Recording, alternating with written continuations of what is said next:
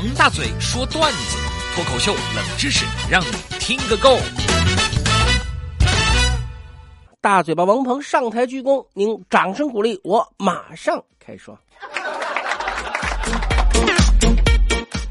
那么，在上个周末啊，我去商场逛街，那在这个商场呢，看到两个打扮的女人在聊天啊，就是精心打扮，打扮入时啊。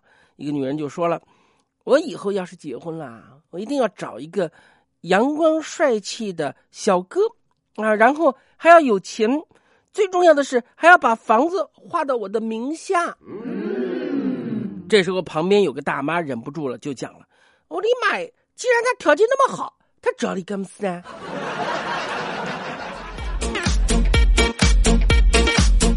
所以在生活当中呢，哎，女人她对这个恋爱的，呃，这个触角都是最深刻的啊。呃，像我们身边呢，很多时候啊，你失恋了，永远第一个关心你的是女同志。单位同事小豆豆失恋之后，感觉孤单寂寞，于是呢，上网摇一摇，咚咚，找了个姑娘聊聊天。网上的小姐姐人美声甜，和小豆豆语音聊得非常好，小豆豆发了一个大红包。经常找她视频聊天。咦，有时候小姐姐睡了，小姐姐的妈妈就会负责接通视频，告诉小豆豆聊天可以结束了，然后小豆豆就会说：“阿姨晚安。”这一天，小姐姐说以后自己不想聊了，还向小豆豆坦白说，小豆豆见到的阿姨不是她妈妈，而是卸了妆的自己。所以现在带女孩子去恋爱的时候啊，情到浓处，你带她去游个泳，哎，阿晓得，一下水就什么都能看得清清楚楚了。我是说脸上啊。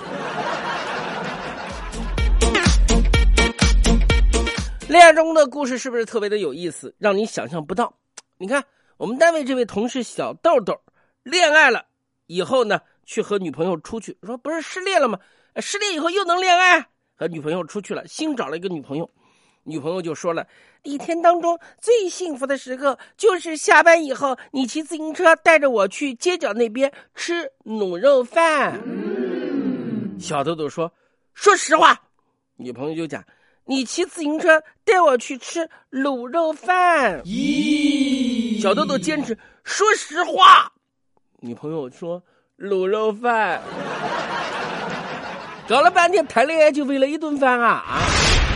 小豆豆啊，一听这种情况，还不如卤豆饭，对吧？准备找一个新的女朋友，那么他就去手机营业厅充值，发现排在前面的女孩是个非常漂亮的大美人就在这个女孩报号码充值的时候，小豆豆在后面悄悄的用心把这个号码记了下来。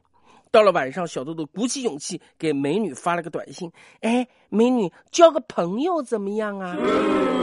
那边回复了：“你是谁呀？”小豆豆很激动啊！我今天站在你后面充话费的，我我我我看上你了呀！